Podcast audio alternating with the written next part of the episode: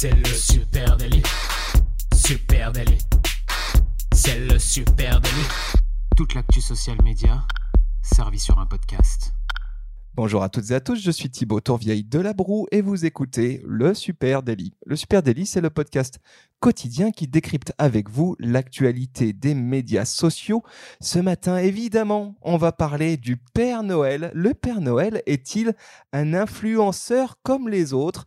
C'est notre sujet de fin d'année et pour euh, m'accompagner, eh bien, je suis avec euh, mon petit lutin, Adjan Chelil. Salut Adjan. Ouais, je suis pas si petit que ça, attention. hein. Et moi, non, moi je me vois plus, en- plus en Père Noël hein, qu'en lutin directement. Moi, ça, Ça t'offre du bonheur aux gens. je me suis déjà déguisé pour des enfants en Père Noël, C'est vrai, et j'ai vraiment, j'ai, habité mon rôle, je l'ai incarné. euh, Déjà, t'as un peu la barbe. Déjà un petit peu, ouais. Et, euh, et en veille de Noël, là, de vacances de Noël, euh, on était obligé de parler de- du Père Noël. Eh Une oui. Grosse tendance, le Père Noël. Et oui, on est en plein dedans. hein, et, et là, les hashtags hein, depuis plusieurs semaines. Allez, depuis au moins cinq semaines, les hashtags de Noël fleurissent hein, sur Ah, vos voilà. feeds. On peut parler du hashtag Santa, 12,6 millions de contenus publiés sur Instagram avec le hashtag Santa. Énorme. Mm.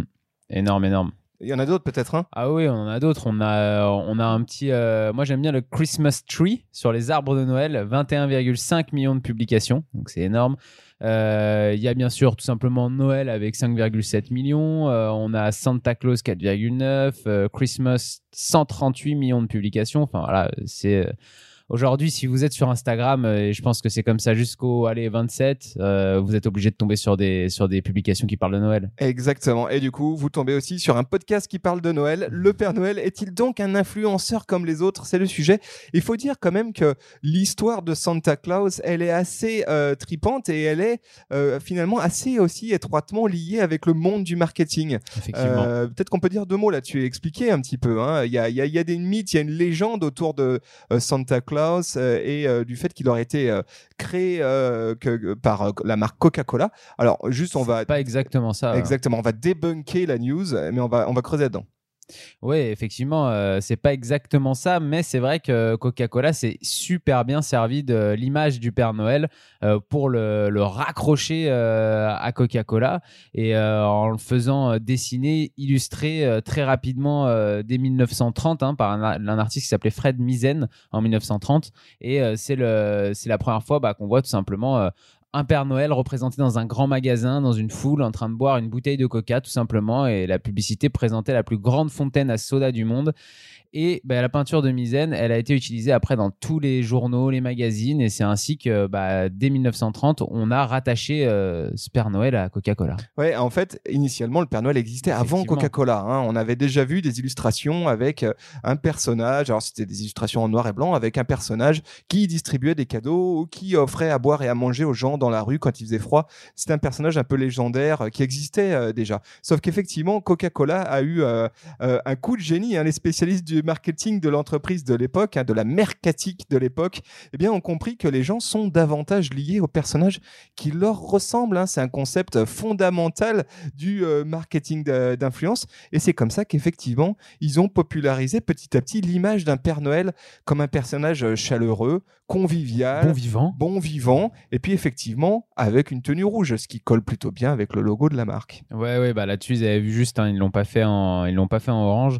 Euh, ils sont bien, ils ont tout de suite pris euh, le rouge de Coca-Cola pour le ramener à eux, et, c'était bien senti parce qu'effectivement, euh, à partir de, cette année-là, ils ont lancé euh, petit à petit un mythe, quoi. Oui, c'est ça. Et alors, avec euh, derrière tout ce montage, une agence de publicité. Et oui, déjà à l'époque, hein, on est en 1930, c'est l'agence de publicité Darcy euh, qui était en charge à l'époque de la Coca-Cola Company et qui après euh, a, a rapidement fait appel à un illustrateur qui, qui était à l'époque un mec vraiment connu hein, qui s'appelait euh, Adon Sund- Sundblom. Adon. Sundblom, qui a effectivement peint à plusieurs reprises l'image de ce Père Noël bon vivant, etc. Alors ça, oui, c'est effectivement en 1931 où, euh, où Coca-Cola souhaitait aussi un personnage du Père Noël qui était beaucoup plus euh, ressemblant euh, à, comme tu disais, à, tout, Monsieur Tout le Monde. Et, euh, et, du coup, ils ont un peu commandé une deuxième publicité. Et dans cette deuxième publicité, donc de Adon Sunblom, on retrouve un Père Noël qui, qui, ressemble beaucoup plus à n'importe qui, mais, mais qui a duré au final, puisque c'est cette version-là du Père Noël après qui a été réutilisée de 1931 jusqu'à 1964 par Coca-Cola.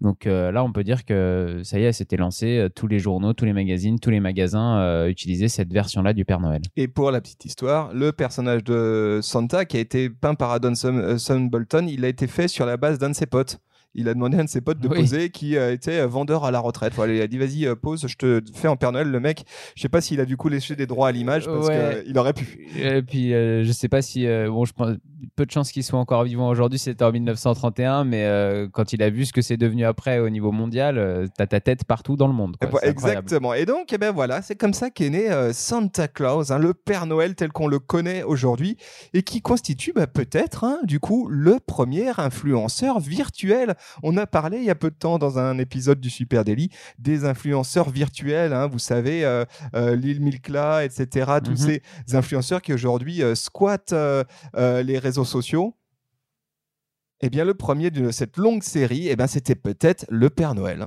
Oui, effectivement, hein, c'est peut-être le premier influenceur euh, virtuel, le premier mythe euh, d'influence, euh, puisqu'il il touche depuis maintenant bah, bientôt 100 ans des, milliers et des milliers de personnes, des milliers d'enfants qui vont réclamer à leurs parents tel jouet ou tel jouet parce qu'ils auront vu le Père Noël leur présenter.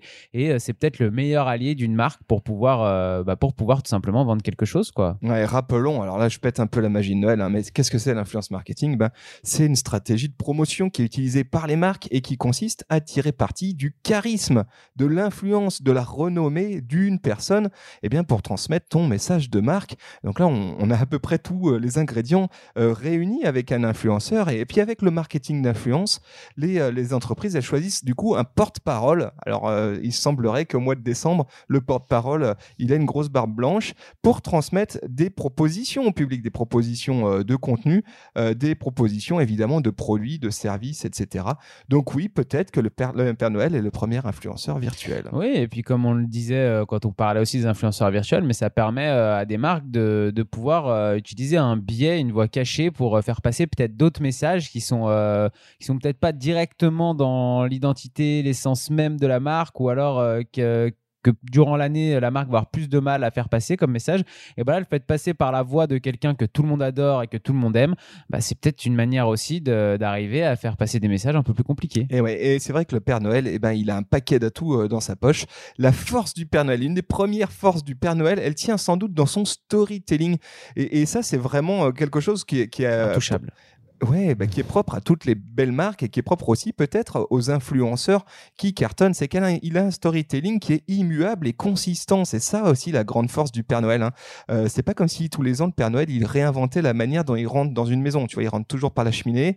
Il invente pas de dire je sonne à la porte ou euh, non. Il a un storytelling qui est toujours le même. Le 24 au soir, il prendra son traîneau. Les cerfs, les les cerfs, les reines, les reines ont toujours le même nom hein, depuis maintenant euh, euh plus de 50 et c'est ça l'histoire du, Père Noël. Hein. C'est une cohérence et c'est ce genre de cohérence aussi qui euh, permet de construire eh bien, un storytelling euh, cohérent euh, sur lequel tu peux avoir un gros bouche à oreille et puis aussi construire derrière une audience, une tribu hein, qui t'accompagne. Mais c'est ça qui est incroyable, c'est qu'il y a un storytelling qui est, qui est à la fois qui traverse les, les années et les années, alors que je suis sûr que si tu vas dans n'importe quelle maison en France et que tu entends des adultes euh, raconter le Père Noël à des enfants, il n'y a pas un adulte qui le raconte euh, exactement de la même manière parce que à la fois dans storytelling, il y a aussi des zones de mystère, de flou qui permettent aux gens de pouvoir un petit peu euh, broder euh, l'histoire qu'ils ont envie par-dessus. Ouais, t'as raison. Et ça, ça aussi, c'est une grosse force du storytelling autour du Père Noël. C'est ces zones de mystère. Hein. C'est l'une d'ailleurs des clés euh, d'une belle histoire en ligne, d'un beau storytelling en ligne dans votre contenu. Et pour qu'il soit engageant, eh bien, c'est de laisser parfois le public remplir les blancs. Hein. C'est ce qu'on appelle une narration disruptive. Alors c'est un terme comme ça de, de storyteller. Hein. Et en tant qu'être humain, nous, on s'efforce euh, de comprendre le monde à travers euh, l'histoire en remplissant constamment les trous. Tu sais, c'est comme si tu es au resto euh, et à la table d'à côté, tu as un couple qui papote et t'entends que deux, trois petits mots. Ouais. Tu as envie d'écouter. Et puis ton cerveau, et puis ton cerveau fait les trous tout seul, les blancs tout seul. Il, les tiens, Ils imagine. doivent parler Ouais. de ça, là, ils sont en train de Eh oui. s'embrouiller sur tel truc, etc. Je pense que, oui, à mon avis, c'est normal, c'est humain, c'est comme ça, notre cerveau comble les trous. Et donc, c'est ça la grande force. Et d'ailleurs, c'est presque ce qu'on pourrait appeler de l'effet Ikea. Euh, L'effet Ikea, c'est un peu quand euh, ton euh, histoire, t'es plus, plus engagé avec une histoire quand tu as aidé à la construire toi-même. Tu vois, Ouais. ton meuble Ikea, tu l'aimes bien même s'il est moche, mais parce que tu l'as construit. Et ben c'est un peu pareil avec un beau storytelling de marque. Quand tu as contribué à le construire toi-même, eh bien en fait, tu as un affect particulier. Effectivement, tu, tu partages ça avec, euh, avec, le, avec le Père Noël. Après, c'est aussi, euh, comme tu le disais, le cerveau humain euh, n'aime pas ne pas savoir. Et du coup, euh, quand il ne sait pas, il, euh, il comble lui-même lui-même les trous. C'est comme ça, d'ailleurs, bien souvent que, que naissent les théories du complot, par exemple. Bah, c'est quand le cerveau humain essaye de, d'inventer ce qu'il ne sait pas. Ouais, ben voilà, et c'est ça pour le Père Noël. hein. On en a des questions. Hein. Où, est, où est-ce qu'il habite, le Père Noël? Comment il fabrique les jouets? Qu'est-ce qu'il fait le reste de l'année, etc. Et en fait, quand tu vas sur Google et que tu tapes ces recherches, tu as des tonnes et des tonnes et des tonnes d'articles qui répondent à ces différentes euh, questions que se pose à peu près tout le monde, que ce soit des enfants. Et puis après, les adultes se posent aussi la question parce qu'ils doivent trouver des réponses pour leurs gamins. hein. C'est un peu mon cas. Euh, donc voilà. Donc ça, c'est la force du storytelling du Père Noël. Et puis on peut, on peut dire aussi que le Père Noël, en tant qu'influenceur, eh bien, il engage sa communauté. C'est quasiment dans son euh, ADN. En tout cas, le storytelling a été construit comme ça. Il nous encourage à lui écrire le Père Noël, à lui écrire des lettres. hein. C'est quand même la base. Oui, et puis alors ça, c'est un, c'est un business qui est, qui est un peu vieux comme le monde aussi. hein. Des, des Pères Noël à qui, euh, à- que tu peux appeler. Moi, quand j'étais petit, on pouvait Sur un les numéro appeler. en 0800 euh, surchargé, surtaxé. Et, et on a tous fait une fois dans le dos de nos parents, pris le téléphone de la maison. À l'époque, on avait des téléphones fixes. Hein, pris le téléphone de la maison et tapé le numéro de téléphone en, en laissant un message avec notre liste, en se disant peut-être que tout va arriver cette année. Et, euh, et oui, et ça continue aujourd'hui, hein, puisque sur les réseaux sociaux, on retrouve, euh, on retrouve des comptes euh, Instagram de Père Noël. Euh, moi, j'en ai un qui s'appelle Santa Claus avec un long tiret du, du bas. On mettra le lien en note. On va mettre le lien effectivement, où là, euh, 143 000 abonnés et puis des superbes photos de lui sur son traîneau, de la neige, de superbes paysages. Il met aussi des photos des plus beaux arbres de Noël qu'il croise durant sa tournée, des plus belles euh, photos de maisons aussi enneigées. Et bien sûr, bah, à côté, euh, bah, il a un petit shop, le santaclausshop.com et dessus, bah, il nous vend des vêtements pour euh, des vêtements, des Pas- dessus de lit, des stickers. Normal, faut bien qu'il fasse son beurre le Père Noël aussi à un moment donné. Il peut pas, il faut qu'il vive avec euh, la mère Noël. Mais l'engagement des communautés, ça aussi, c'est Eh oui, marrant d'imaginer que dans euh, le storytelling, dans la manière dont euh, cet influenceur virtuel qu'est le Père Noël euh, bosse, eh bien, euh, l'engagement fait vraiment partie intrinsèque de son ADN. Et effectivement, hein, ça, ça- je pense que c'est intéressant de rapporter ça et de nourrir aussi, nous, nos stratégies social media en se disant qu'un bon storytelling, s'il est engageant, et peut-être qu'il faut qu'il soit engageant dès le début, écrivez une lettre au Père Noël tous les ans pour recevoir vos cadeaux. Euh, répondez à notre story Instagram avec sondage pour euh, obtenir euh, tel tel passe droit. Voilà, ça c'est le c'est le pour l'anicroche un peu social media. Ce qu'on peut dire aussi, c'est que le personal branding du Père Noël, il est extrêmement puissant et il est extrêmement puissant parce qu'il tient sur son why, sur son pourquoi. Mm. Le Père Noël, il vend plus que des cadeaux. Hein. En fait, ça serait même grossier que le, personnel- le Père Noël vend des cadeaux. Ce qui te vend le Père Noël, c'est de l'espoir, c'est la joie, c'est l'esprit de Noël, c'est euh, le désir de faire du bien. C'est vraiment son why. Ouais, ouais, effectivement, c'est, tout l'esprit de Noël en fait que vend le Père Noël euh, plutôt que ses cadeaux. Comme tu disais, je pense qu'il y a vraiment quelque chose autour de l'esprit de Noël, le fait de, de passer du temps en famille avec les gens qu'on aime. euh, comme les fêtes, c'est toujours un peu comme une coupure dans l'année, euh, même quand on n'a pas de, même si on n'a pas de vacances au boulot et tout.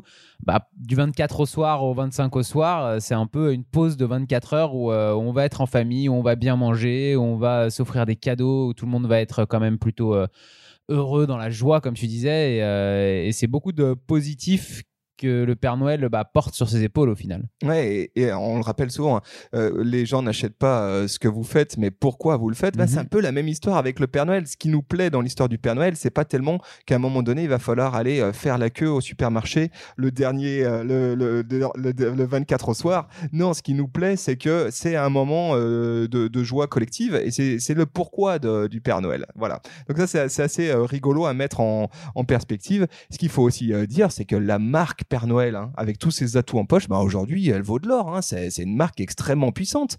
Euh, Il y, a, il y a même des estimations de valorisation qui ont été faites euh, il y a peu de temps. Il y a quelques, ouais, il y a quelques années, j'étais, je suis tombé là-dessus. euh, il y a quelques années, il y a même, euh, il y a même carrément un institut qui avait fait une, euh, valorisation de la marque Père Noël. C'était en 2013 à 1600 milliards de dollars. Donc à l'époque, c'était quand même trois fois plus qu'Apple ou cinq fois plus que Coca-Cola, pour vous donner une idée de la puissance de la marque du Père Noël.